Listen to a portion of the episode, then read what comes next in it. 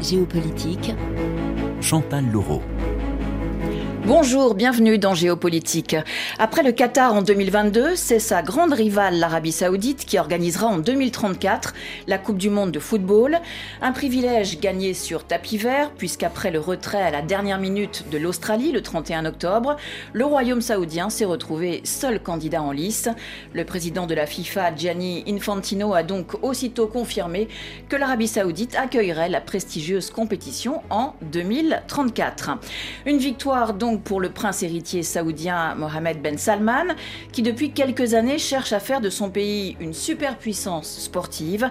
Il investit des milliards de dollars dans la Formule 1, la boxe, le golf, l'équitation et bien sûr le football. En quelques mois, les quatre principaux clubs saoudiens se sont offerts à prix d'or une belle brochette de stars, de Ronaldo à Neymar, de Sadio Mané à Karim Benzema en passant par Riyad Mahrez. Pourquoi Mohamed Ben Salman a-t-il choisi le sport et le football en particulier? Comme arme de soft power. Le mondial 2034 servira-t-il aussi à faire oublier la situation des droits humains dans le royaume, dénoncée par les ONG, et à restaurer l'image de son prince, écorné depuis l'assassinat en 2018 à Istanbul du journaliste Jamal Khashoggi. En organisant des événements planétaires, l'Arabie saoudite réussira-t-elle à diversifier son économie et à peser dans la marche du monde, comme en rêve Mohamed Ben Salman? La guerre entre Israël et le Hamas à Gaza risque-t-elle de freiner les ambitions de MBS alors que son rival qatarien est devenu depuis le 7 octobre le médiateur incontournable dans le conflit On en débat avec nos invités. Agnès Levallois, bonjour. Bonjour. Vous êtes vice-présidente de l'IREMO, l'Institut de recherche et d'études Méditerranée-Moyen-Orient, et chargée de cours à Sciences Po Paris. Jean-Baptiste Guégan, bonjour. Bonjour. Vous êtes spécialiste en géopolitique du sport et vous avez publié en 2017 Géopolitique du sport une autre explication du monde chez Bréal Studirama. Raphaël Lemago-Ariec, bonjour. Bonjour. Vous êtes géopolitologue, spécialiste des politiques sportives de la péninsule arabique, co-auteur de L'Empire du Qatar, le nouveau maître du jeu avec un point d'interrogation, paru en 2022 aux éditions Les Points sur les i. Ma première question est pour vous, euh, Raphaël. Pouvez-vous nous expliquer le tour de passe-passe réussi par le patron de la FIFA pour que l'Arabie saoudite hérite de la Coupe du Monde 2034 bah, ce, tour de passage pour, pour la FIFA, c'est euh, la question euh, du marché. En fin de compte, elle a, elle a euh, rendu le sport marché, c'est-à-dire que la finance est devenue très importante dans cette configuration du sport mondial. Et donc, pour la FIFA et pour les acteurs du sport mondial, en fait, les pays de la péninsule arabique apparaissent très séduisants de par les fortunes qu'ils possèdent et leurs ambitions sur la scène internationale. Et ils font particulièrement du sport l'un euh, des capitales symboliques euh, de leur puissance.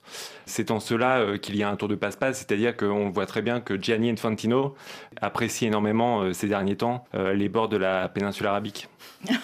Jean-Baptiste Guégan, vous êtes d'accord Gianni Infantino a tout fait pour satisfaire les, les ambitions de, de, Mohamed Ben Salman Alors ça fait déjà effectivement plusieurs années qu'il va dans le sens des intérêts justement de l'Arabie Saoudite. Et là, on a vu comment il était capable d'amener cette décision jusqu'à réussir à satisfaire justement les vœux de MBS.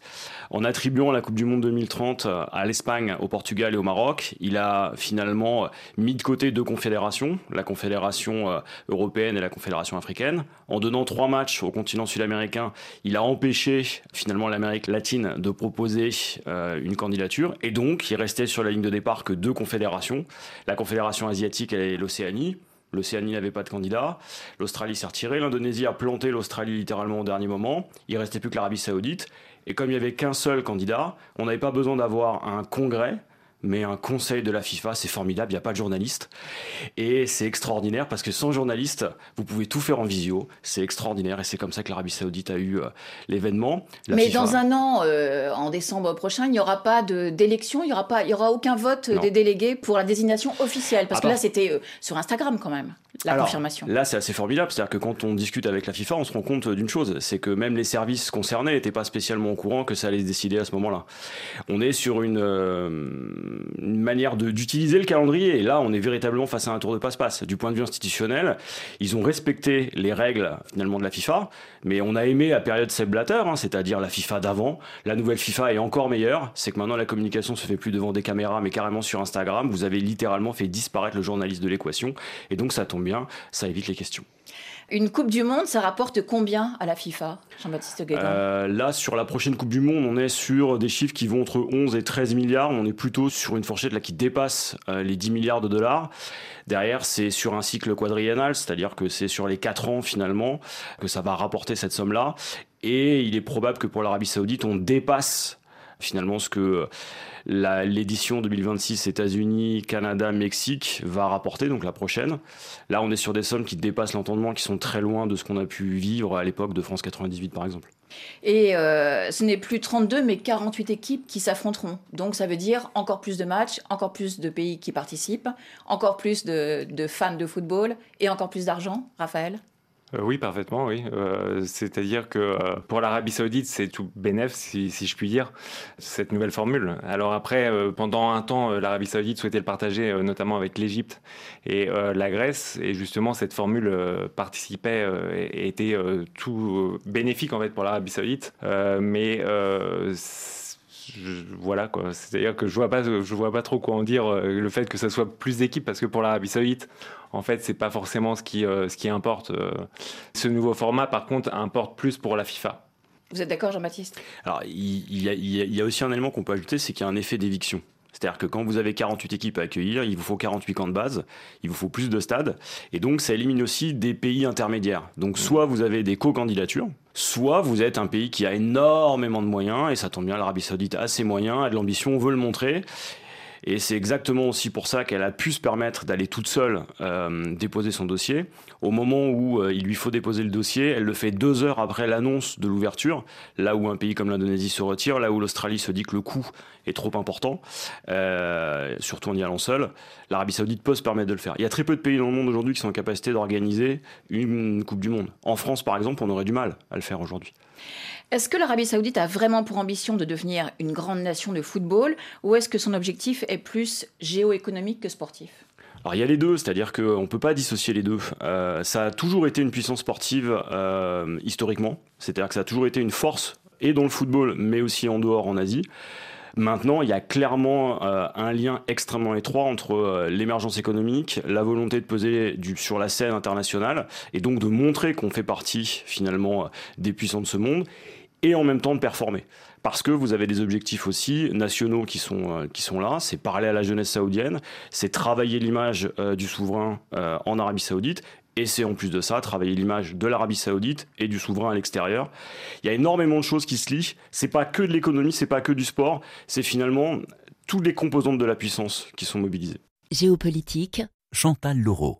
Agnès Levallois, au-delà du football, justement, euh, Mohamed Ben Salman se sert du sport, euh, des loisirs et du tourisme pour préparer l'après-pétrole, pour diversifier euh, son économie? Oui, bien sûr, c'est un, c'est un outil, un vecteur pour lui qui est extrêmement important. C'est aussi le sport un moyen pour euh, raffermir sa position en interne, hein, parce que c'est vrai qu'il a beaucoup de supporters, si je puis dire, parmi la jeunesse saoudienne qui voit d'un très bon œil le développement de toutes ces compétitions sportives et en particulier l'organisation de la Coupe du Monde, qui est quand même la, la compétition la plus regardée au monde. Donc ça donne une, une image absolument colossale. Donc il en a vraiment besoin pour vraiment renforcer son pouvoir en interne, puisqu'on sait quand même qu'il y a quelques oppositions en Arabie Saoudite. Hein. Tant que son père est là, il le protège et ça lui permet de renforcer sa position. Donc c'est vraiment au sein de la classe dirigeante. Oui, et de la famille royale, hein, dont euh, il, a, il, a, écarté un certain nombre de princes et qui sont certains en embuscade, même si on voit que pour l'instant il arrive vraiment à, renforcer son pouvoir. Mais l'organisation de la Coupe du Monde participe de cette de cette position et ça lui permet effectivement de diversifier l'économie parce qu'il a conscience qu'un jour ou l'autre, eh bien, les revenus pétroliers seront moins importants. Donc, il a besoin de montrer qu'il est tout à fait engagé dans cette diversification. Et en termes d'image, c'est formidable parce que ça, ça peut permettre de faire taire un certain nombre de critiques. Alors, ces critiques sont en train quand même de s'atténuer plus, plus le temps passe. Hein. Vous aviez fait référence dans votre présentation à l'assassinat de Rachodi. Aujourd'hui, ça y est, tout le monde a un peu oublié cette, ce, drame. On peut, rappeler, on peut rappeler ce qui s'était passé en 2018 dans, dans les locaux du consulat euh, donc, euh, saoudien. ce, ce, ce, journaliste journaliste saoudien qui rentre dans, au consulat saoudien à Istanbul pour faire des papiers en vue de son prochain mariage, qui n'est jamais ressorti et qui a été assassiné dans ce, dans ce consulat saoudien. Donc évidemment, ça fait désordre en termes d'image. Et la CIA avait indiqué que c'était sur les ordres du, du, prince, héritier. Et donc c'est vrai que s'en est suivi une période quand même où, il a, où MBS, donc euh, Mohamed Salman, a été quand même ostracisé, mis de côté, euh, et lors en particulier des grands sommets internationaux où l'Arabie Saoudite était invitée, mais maintenant c'est du passé puisque même Joe Biden, qui était euh, son chapeau, qui pendant pendant sa campagne électorale avait dit qu'il ne parlerait pas au prince héritier en raison de cette affaire, eh bien l'année dernière il s'est rendu à, Riyad parce qu'il avait besoin de discuter avec lui pour essayer de stabiliser le prix du pétrole et que MBS ne l'a pas reçu pour bien montrer que lui n'avait pas oublié les propos très désagréables que Biden avait tenus à son égard. Donc, et le lendemain les, les, les cours de pétrole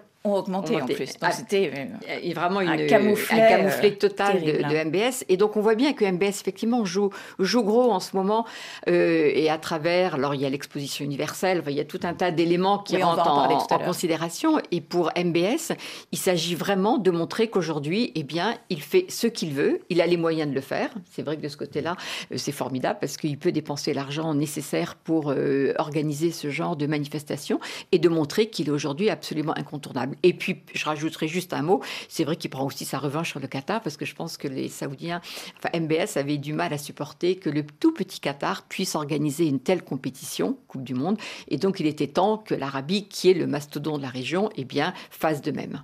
Et fasse mieux même, c'est ce qu'il s'est engagé à faire. Bien sûr, parce qu'il ne peut pas faire exactement la même chose que le Qatar, c'est quand même le, le, poids lourd de la région, c'est l'Arabie saoudite, ça n'est pas le Qatar. Et donc pour euh, Riyad et en particulier pour euh, Mohamed Ben Salman, il est temps évidemment de montrer que l'Arabie a des moyens de faire aussi bien, mieux, et ce sera encore plus, j'imagine, fastueux parce que il va falloir aussi montrer que l'Arabie est le chef et ne pas laisser la place au Qatar. Le plus grand show sur terre, a dit euh, Gianni Infantino. Euh, l'attribution de la Coupe du Monde 2022 au Qatar avait suscité de fortes polémiques pendant des mois et des mois, ce qui ne l'a pas empêché au final d'être un succès. Est-ce que le même scénario risque de se reproduire avec le choix euh, de l'Arabie Saoudite pour le Mondial 2030 2034, Raphaël ça risque d'être un scénario assez similaire parce qu'en fin de compte, euh, l'Arabie Saoudite, en fait, euh, est un peu dans la même situation que le Qatar, c'est-à-dire qu'elle euh, bouscule l'ordre du sport mondial. Et c'est le fait de bousculer l'ordre du sport mondial, en fin de compte, ça vient titiller certains acteurs du sport mondial, les acteurs historiques du sport mondial, qui ne sont pas reliés au système sportif mondial, mais qui sont rattachés à un système national. Et donc c'est en cela que l'Arabie saoudite risque d'être attaquée et d'être attaquée aussi par tous euh, les acteurs. En fin de compte, les, milieux médiatiques euh, européens ou américains ne voient pas forcément d'un bon oeil le fait que euh, l'ordre du sport mondial soit bousculé et leur échappe. Il y a un petit peu cette impression que le sport et l'industrie sportive échappent de plus en plus à l'Europe ou à l'Amérique du Nord et à l'Amérique du Sud au profit de nouveaux riches, en fait, de, pays qui sont perçus comme des nouveaux riches. Et, c'est en cela que euh, je pense qu'il y a en fait une sorte de précaré occidental qui est bousculé, en fait. Et le fait que le précaré occidental soit bousculé, euh, ça amène à certaines attaques à l'encontre de ceux qui vont à l'encontre du précaré occidental. Et c'est en cela que, par exemple, les Émirats arabes unis ne sont jamais attaqués, ou sont très peu attaqués, parce que eux, ils sont dans une coopération avec le précaré occidental, ils ne cherchent pas à avoir les grands événements. Alors que l'Arabie saoudite, dans le sillage du Qatar, cherche à bousculer cet ordre et ce précaré occidental en ayant accès notamment euh, aux grands événements que sont euh, la Coupe du Monde et peut-être un jour les Jeux euh, olympiques d'été qui leur échappent pour le moment parce que justement l'été européen, l'été du nord de l'hémisphère nord, ne correspond pas du tout aux saisonnalités de la péninsule arabique. Euh, Jean-Baptiste Guégan, on en a parlé de, milliards euh, de dollars ou de centaines de millions de dollars mmh. euh, dépensés pour s'offrir des stars, mais en même temps, au classement FIFA des sélections nationales, par exemple, l'Arabie Saoudite n'est que 57e. Mmh.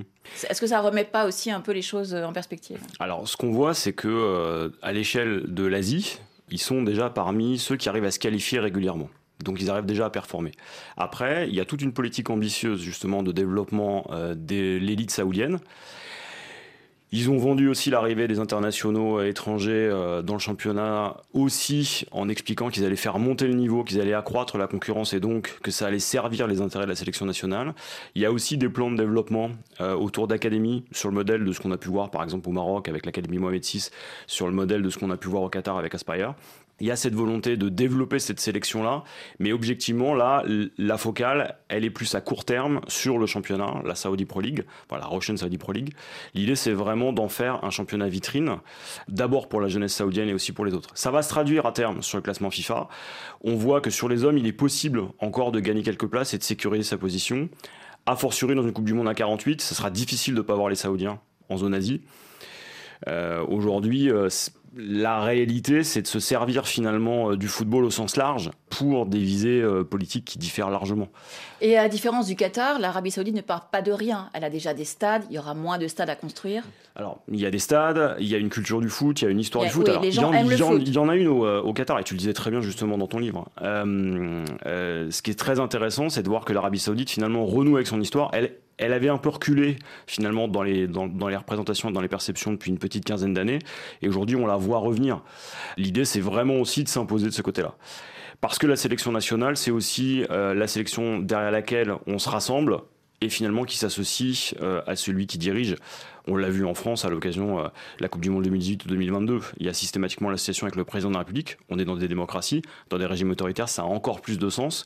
Souvenons-nous 2018, Poutine, euh, qui s'était aligné derrière l'Asbornaya, la sélection russe. Alors, vous parliez de régime autoritaire. Agnès Levallois, euh, l'attribution de la Coupe du Monde à l'Arabie Saoudite, malgré son bilan épouvantable en matière de droits de l'homme, montre que l'engagement de la FIFA envers les droits de l'homme est une imposture, euh, a dénoncé Human Rights Watch.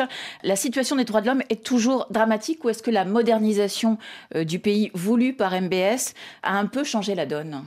Non, je crois qu'au contraire, l'Arabie saoudite est un pays encore plus autoritaire qu'il ne l'était auparavant, paradoxalement, puisque MBS donne une image d'un jeune euh, monarque qui modernise le pays. Alors c'est vrai qu'il y a un certain nombre de réformes qui ont été entreprises par le prince héritier. Alors celle qu'on donne toujours, c'est le fait que les femmes aient le droit de conduire, ce qui évidemment est une avancée absolument considérable. C'est le fait que des concerts maintenant soient organisés alors que jusque-là c'était interdit, qu'il y a des salles de cinéma. Il y a la mixité dans les stades aussi. Mixité dans les stades. Donc il y a tout un tas d'éléments qui participent à changer l'image du royaume et pour montrer que ce royaume est un royaume qui est en voie de modernisation. Mais il ne faut pas se tromper, c'est une modernisation qui ne se fait que sur ordre du prince héritier et qu'il n'accepte les réformes que si c'est lui qui les impulse. C'est-à-dire qu'il y a encore dans les prisons saoudiennes des femmes qui se sont battues pour obtenir le droit de conduire, mais parce qu'elles avaient eu l'outrecuidance de demander cela avant que le prince héritier ne propose ces aménagements et donc, ce qu'il faut bien comprendre, c'est que nous sommes dans une modernisation autoritaire, que tout passe par le choix qui est fait par le prince héritier. Il n'y a jamais eu autant de condamnations à mort et d'exécutions dans le royaume que depuis que le prince héritier est aux manettes. Et au moins une centaine d'après euh, Amnesty International depuis le début de l'année 2023. Euh, et c'est vrai qu'il n'y en a jamais eu autant. Donc, il ne faut pas se tromper. Alors, c'est là où c'est compliqué à expliquer, parce que dans un sens, il y a des avancées, il y a une modernisation, c'est absolument indéniable indéniable, mais c'est une modernisation qui doit se faire exactement comme le prince héritier l'entend et que la moindre voix qui s'élève, qui interroge ce que fait le, prince héritier, à ce moment-là, est immédiatement sanctionnée. Et comment le pouvoir religieux s'accommode-t-il de cette euh, timide libéralisation des mœurs, par exemple? Alors il y a ceux qui acceptent parce qu'ils n'ont pas le choix et ceux qui n'étaient pas d'accord et qui ont exprimé des doutes sont aujourd'hui en prison. Donc il y a une façon là aussi très autoritaire de mettre au pas cet establishment religieux. Et donc MBS a réussi à faire en sorte qu'un certain nombre le suivent parce qu'ils n'ont pas eu tellement d'autres choix de toute façon que d'accepter. Et ceux qui ont osé émettre des critiques sur la façon dont cette modernisation se faisait, eh bien, ont été mis de côté par le prince héritier. Le prince héritier, aujourd'hui, consolide complètement son pouvoir en jouant et en faisant en sorte que les voix qui peuvent critiquer ne soient plus audibles et en mettant en revanche en avant les voix qui l'accompagnent et qui le soutiennent dans cet effort de modernisation. Jean-Baptiste Guégan, juste en quelques mots, la FIFA se dit dépolitisée. Qu'est-ce que ça signifie Qu'elle préfère euh, ignorer les sujets qui fâchent? C'est surtout qu'elle fait énormément de communication et elle est très forte pour dire exactement euh, l'inverse de la réalité, c'est-à-dire qu'elle est politique, elle fait de la géopolitique et c'est une institution politique qui devrait assumer les responsabilités de ses actions. Jean-Baptiste Guégan, Agnès Levallois, Raphaël Lemago-Ariec, on se quitte le temps d'un nouveau journal sur RFI. On se retrouve dans 10 minutes.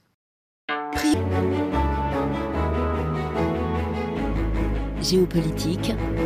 Chantal Laureau. Bienvenue si vous nous rejoignez pour la seconde partie de Géopolitique. Les Jeux asiatiques en 2029 et surtout la Coupe du Monde de football 2034. Comment l'Arabie saoudite a-t-elle fait du sport et du football en particulier un outil d'influence, un moyen de regagner une respectabilité mise à mal par les manquements aux droits de l'homme dans le royaume?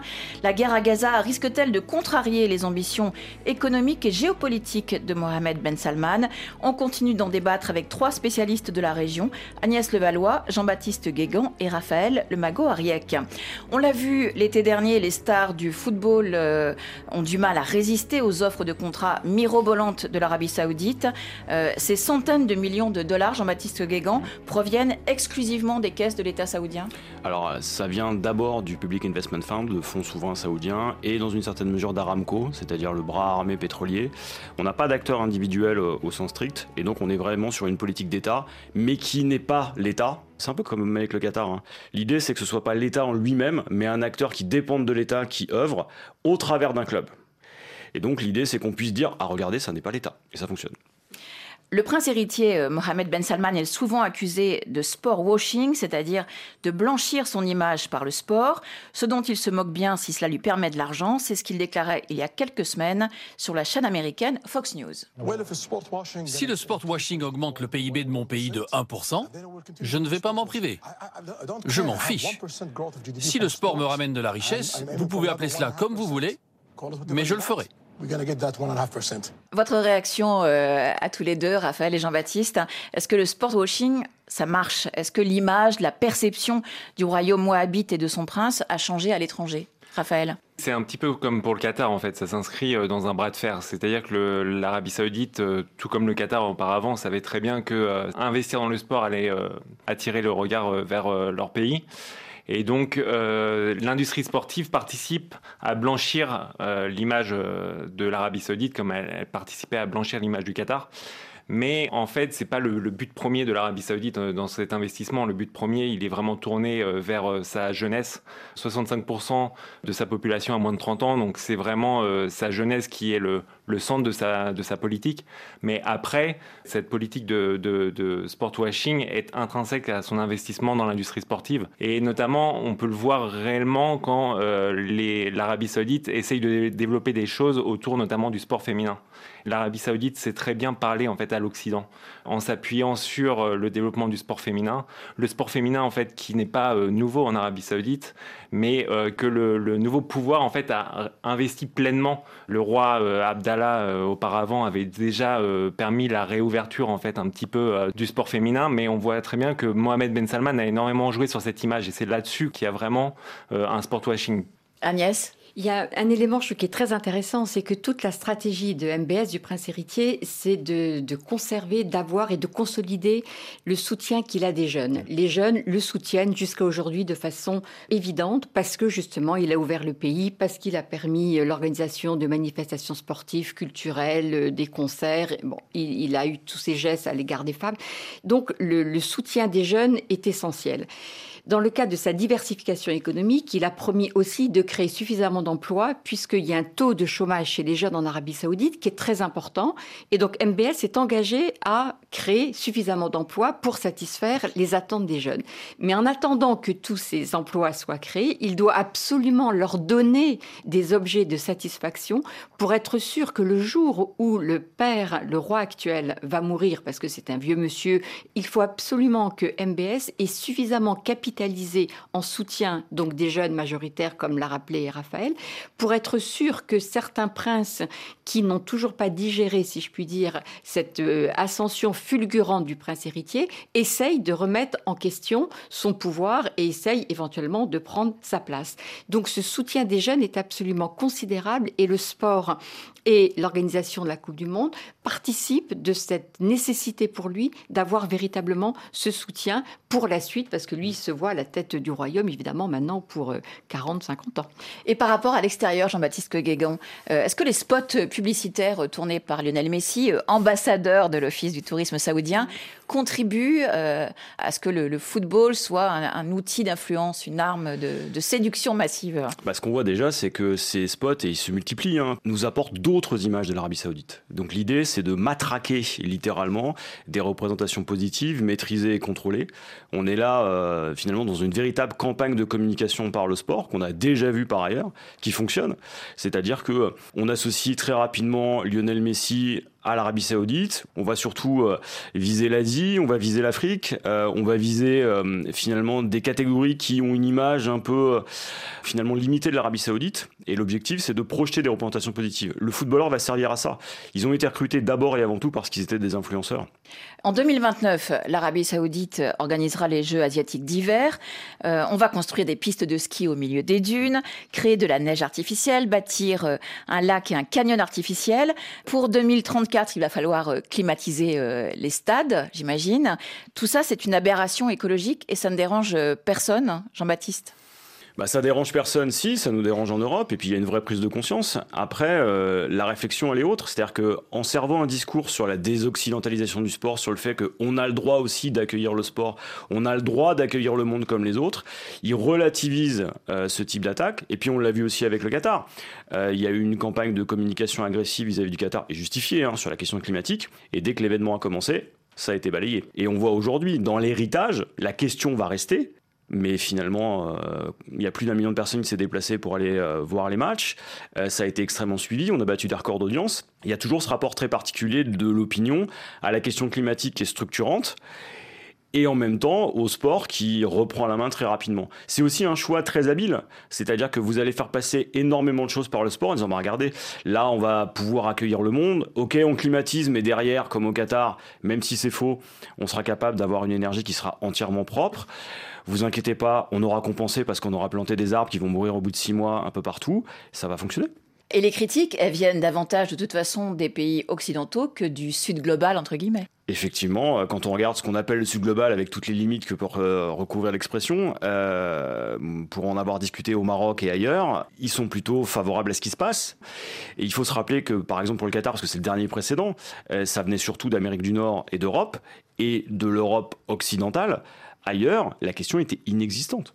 Agnès Levallois oui, ce qu'il faut, bien comprendre, je crois aussi, c'est qu'on est dans une nouvelle ère, et c'est vrai que les relations internationales ne sont pas régies de la même façon aujourd'hui, et qu'il y a une volonté de la part d'un certain nombre de pays, alors soit du Sud, je ne sais pas très bien comment il faut les appeler, c'est un peu compliqué, mais en tous les cas, qui considèrent aujourd'hui qu'ils ont leur mot à dire, et que euh, ces espèces de réflexes que l'on voit dans les pays occidentaux, européens ou États-Unis, eh bien, sont des réflexes aussi de, un peu de peur, parce qu'il y a cette évolution des relations internationales, des rapports de force sur la scène internationale.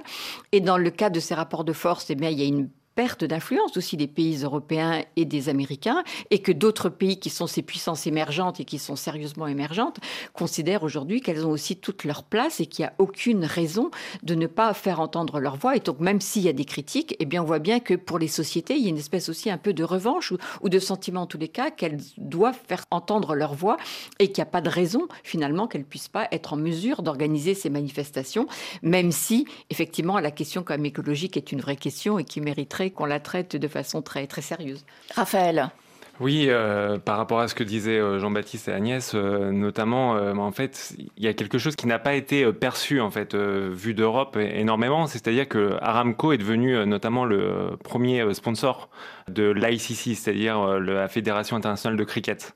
Cela montre que l'Arabie Saoudite s'adresse également énormément, en fait, à l'Asie. Et les Européens ont l'impression que ça s'adresse toujours à eux, cette, cette politique. Et en fait, euh, l'Arabie saoudite investit tout un ensemble de sports qui ne s'adressent pas forcément à l'ère culturelle euh, occidentale ou à l'ère culturelle européenne, les euh, Jeux asiatiques d'hiver tout comme l'investissement dans le cricket et le fait que l'Arabie saoudite et le Public Investment Fund soient en contact aussi avec l'Office du tourisme indien, montrent que l'Arabie saoudite compte énormément aussi sur la clientèle asiatique. Et c'est en cela que euh, tout ce que ce qu'on disait auparavant euh, sur euh, le Sud global ou ce qui ne veut pas dire grand-chose en, termes géopolitiques, mais toutes ces populations, ces sociétés du du Sud ou ces nouveaux riches est très importante pour l'Arabie Saoudite dans le développement de sa politique de pôle d'attraction. On l'a mentionné tout à l'heure, euh, Riyad a été choisi mardi dernier comme ville hôte de l'exposition universelle de 2030. Agnès Levallois, c'est une consécration pour le prince Mohamed Ben Salman et son plan de développement qui s'appelait Vision 2030 oui, parce qu'il est vraiment, il a d'abord déployé beaucoup, beaucoup d'énergie pour vendre la, candidature de, Riyad pour cette exposition euh, universelle. Et elle est passée dès le premier tour, 70% euh, des votes. Voilà, et donc on voit bien que tout ce travail de lobbying hein, qui a été mené par les Saoudiens et par le prince héritier lui-même, je me souviens de sa venue en, France il n'y a pas très longtemps, avec une forte délégation, avec tout un tas de, manifestations organisées pour vendre la candidature de, Riyad. Donc on voit bien effectivement que pour euh, MBS, il était hors de question qu'il n'obtienne pas euh, la tenue de cette exposition universelle, tant son investissement avait été grand. Et là encore, qui lui donne une crédibilité et qui lui permet de s'imposer de plus en plus, non seulement sur la scène régionale, mais aussi sur la scène internationale, comme un acteur vraiment à part entière et qui a sa propre stratégie et qui est une stratégie qui lui permet d'être cet acteur et qui joue maintenant vraiment dans la cour des grands et qui n'est plus simplement mis de côté ou utilisé quand certains pays comme les États-Unis ou les Européens peuvent avoir besoin de lui pendant longtemps. L'Arabie saoudite, pour les Européens les Américains, c'était simplement un marché intéressant. Donc on allait vendre tout ce qu'on pouvait vendre parce qu'il y avait beaucoup d'argent.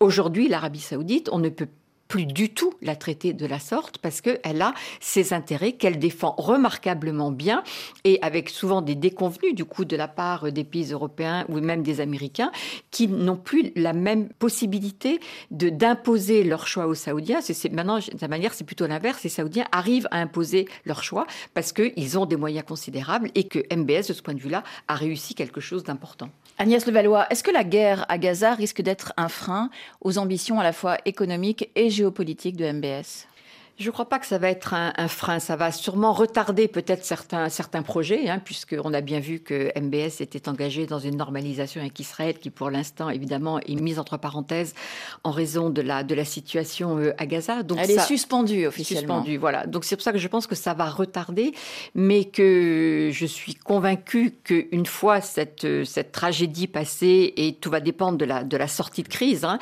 mais ce qu'a compris, je crois aussi MBS, comme d'autres euh, leaders de la région, c'est qu'ils sont obligés, et lui-même est obligé de tenir compte de l'avis de sa propre population, parce que la population saoudienne a exprimé son soutien vis-à-vis des Palestiniens dans cette guerre qui est en train de mener. Et donc, il a laissé l'expression de la société se faire, parce que sinon c'était trop risqué.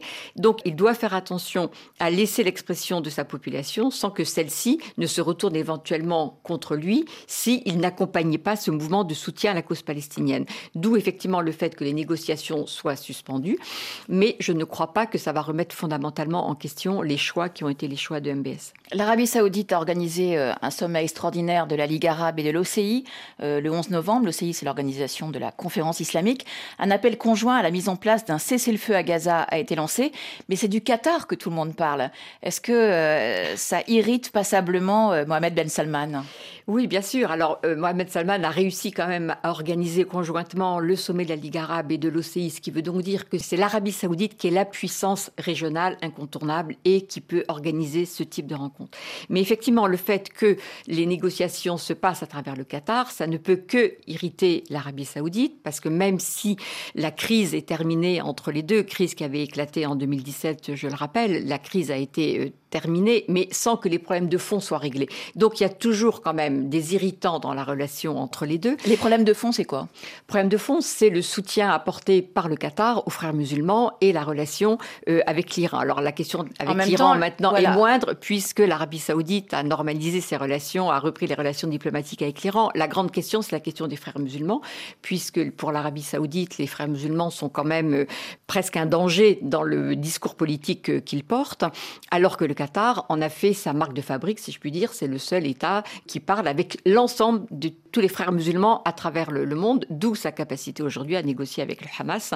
Dont il abrite la branche politique. Euh, sur son territoire, mais comme il abrite les talibans, comme il abrite tout un tas de, groupes euh, frères musulmans qui existent dans la région et qui sont interdits dans leur pays d'origine. Donc le Qatar joue là remarquablement bien aussi son rôle, c'est-à-dire de pouvoir négocier avec la branche politique qui relaye les, les demandes à la branche militaire du Hamas et avec cette capacité à discuter avec l'Israël, puisque le soutien apporté par le Qatar Au Hamas dans la bande de Gaza depuis maintenant des années se faisait à travers les banques israéliennes et avec l'accord du gouvernement israélien. Donc ça lui donne une position évidemment qui est tout à fait importante. Et d'ailleurs, qui demande au Qatar de jouer ce rôle? Eh bien, ce sont aussi les Occidentaux, les Américains, les Européens pour obtenir la libération des otages retenus par le Hamas.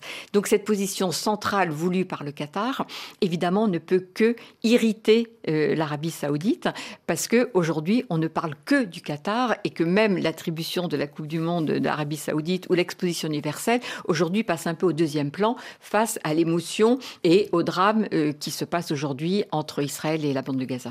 Le ministre euh, saoudien des Affaires étrangères a pointé la faillite de l'Occident euh, dans cette guerre entre Israël et le Hamas en estimant que l'architecture de sécurité internationale avait besoin d'être réformée. Alors cette critique fait écho à celle des pays du Sud global, je remets les guillemets, également demandeur d'une réforme de l'ordre mondial. Quel rôle l'Arabie saoudite se voit-elle jouer dans un nouvel ordre mondial? Oh ben, se voit jouer un rôle central, estimant qu'aujourd'hui, c'est l'Arabie saoudite, finalement, qui est le porte-voix des, pays de la région.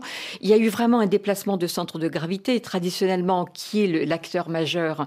Euh, ben, C'était l'Égypte, incarnée par le, nationalisme arabe, par Nasser. Euh, alors, je ne vais pas refaire un cours d'histoire, mais c'était ces grandes puissances régionales, l'Égypte, l'Irak et la Syrie. Aujourd'hui, là où ça se passe, ce sont dans les pays du Golfe, parce que c'est là, d'abord, où il y a de l'argent. Et ces pays dont je viens de parler, eux, sont en état d'affaiblissement terrible. La Syrie est en guerre civile, est affaillie, l'Irak est affailli, et l'Égypte essaye de retrouver un certain lustre, mais elle est, loin de l'avoir complètement retrouvé. Donc aujourd'hui, ça se passe dans le Golfe, ce sont eux qui ont de l'argent, ce sont eux qui ont de l'influence, ce sont eux qui ont des outils entre leurs mains.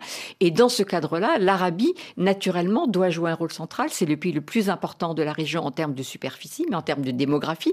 Quand on parle du Qatar, on parle de 300 000 nationaux. 300 000 nationaux, il faut avoir ce chiffre en tête. En Arabie saoudite, vous avez quand même 20 millions de Saoudiens. Donc évidemment que ce simple rapport démographique justifie aux yeux des Saoudiens que ce sont, à l'Arabie saoudite à jouer un rôle déterminant et elle entend bien peser dans cette redéfinition des rapports de force à l'échelle internationale. Je reviens aux ambitions euh, de MBS. Euh, son objectif ultime, ce sont les Jeux Olympiques, Raphaël?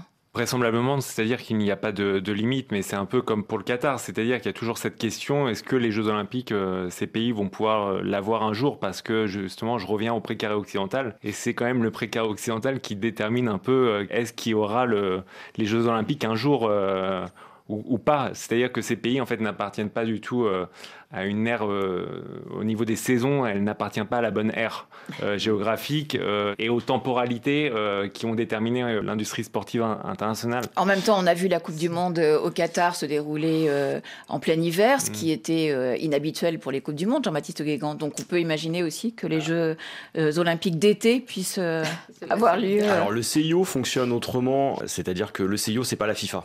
Euh, les acteurs vont décider autrement des processus et on ne pourra pas avoir les mêmes stratégies d'influence déployées dans le football avec la FIFA que dans le monde olympique. Et ça, c'est assez intéressant de le voir, c'est-à-dire qu'ils ont plus de difficultés. Si on prend l'Arabie Saoudite par exemple, ils ont énormément investi dans le foot africain et comme par hasard, ça les a servis au moment de la désignation de 2034. C'est extrêmement habile. Aujourd'hui, vous allez avoir plus de difficultés à aller convaincre la totalité des membres du CIO. C'est là où il y a peut-être aussi une limite. Si la saisonnalité joue, si l'industrie du sport reste encore pour le domaine olympique très concentré, il y a aussi la question institutionnelle. Et en termes d'influence, l'Arabie saoudite est moins forte pour ce qui est euh, finalement de l'olympisme, à l'exception de l'Asie, où la fédération olympique asiatique est quand même très particulière. Ils vont avoir plus de mal à obtenir ça et a fortiori en été euh, dans un contexte euh, comme celui qui est aujourd'hui celui des Jeux. Merci beaucoup à tous les trois d'avoir été euh, les invités de Géopolitique. Agnès Levallois, vice-présidente de l'IREMO, euh, l'Institut de recherche et d'études Méditerranée-Moyen-Orient et chargée de cours à Sciences Po. Jean-Baptiste Guégan, spécialiste en géopolitique du sport. Vous avez publié en 2017 Géopolitique du sport, une autre explication du monde chez Bréal Studierama. Et Raphaël Lemago Ariek, géopolitologue, spécialiste des politiques sportives de la péninsule arabique. Vous êtes le co-auteur de L'Empire du Qatar, le nouveau du jeu, point d'interrogation, paru en 2022 aux éditions Les Points sur les i. Géopolitique est à réécouter en podcast sur notre site internet ou sur l'appli RFI Pure Radio. À bientôt, portez-vous bien.